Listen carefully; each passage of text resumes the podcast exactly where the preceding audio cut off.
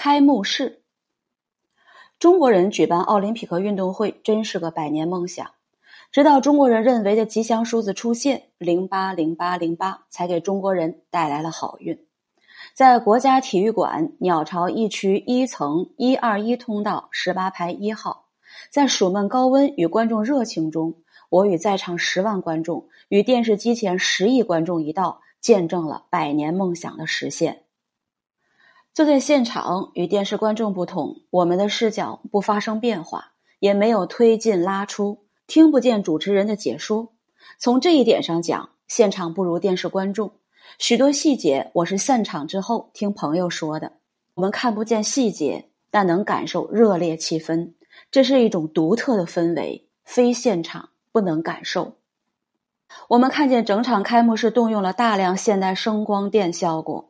这些年，光纤的普及使奥林匹克的五环灯缓缓地从地面上拉起，新鲜独特。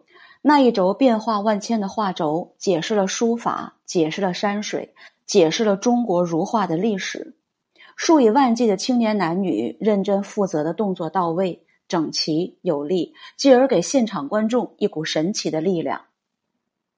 我们的历史太曲折丰富了。要想在短短一个小时内展现给世界人民，任何人都做不到。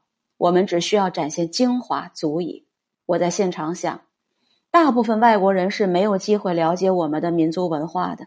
这下好了，让他们在奥运会开幕式看吧，看看我们怎么样在天空中翱翔，怎样太空漫步的将奥运火炬点燃。散场时我汗衫湿透，但仍看见穿着西装革履的老外。我问他是否太热，他的回答非常有意思。老外说：“我从不埋怨无法改变的事情，天热是改变不了的。”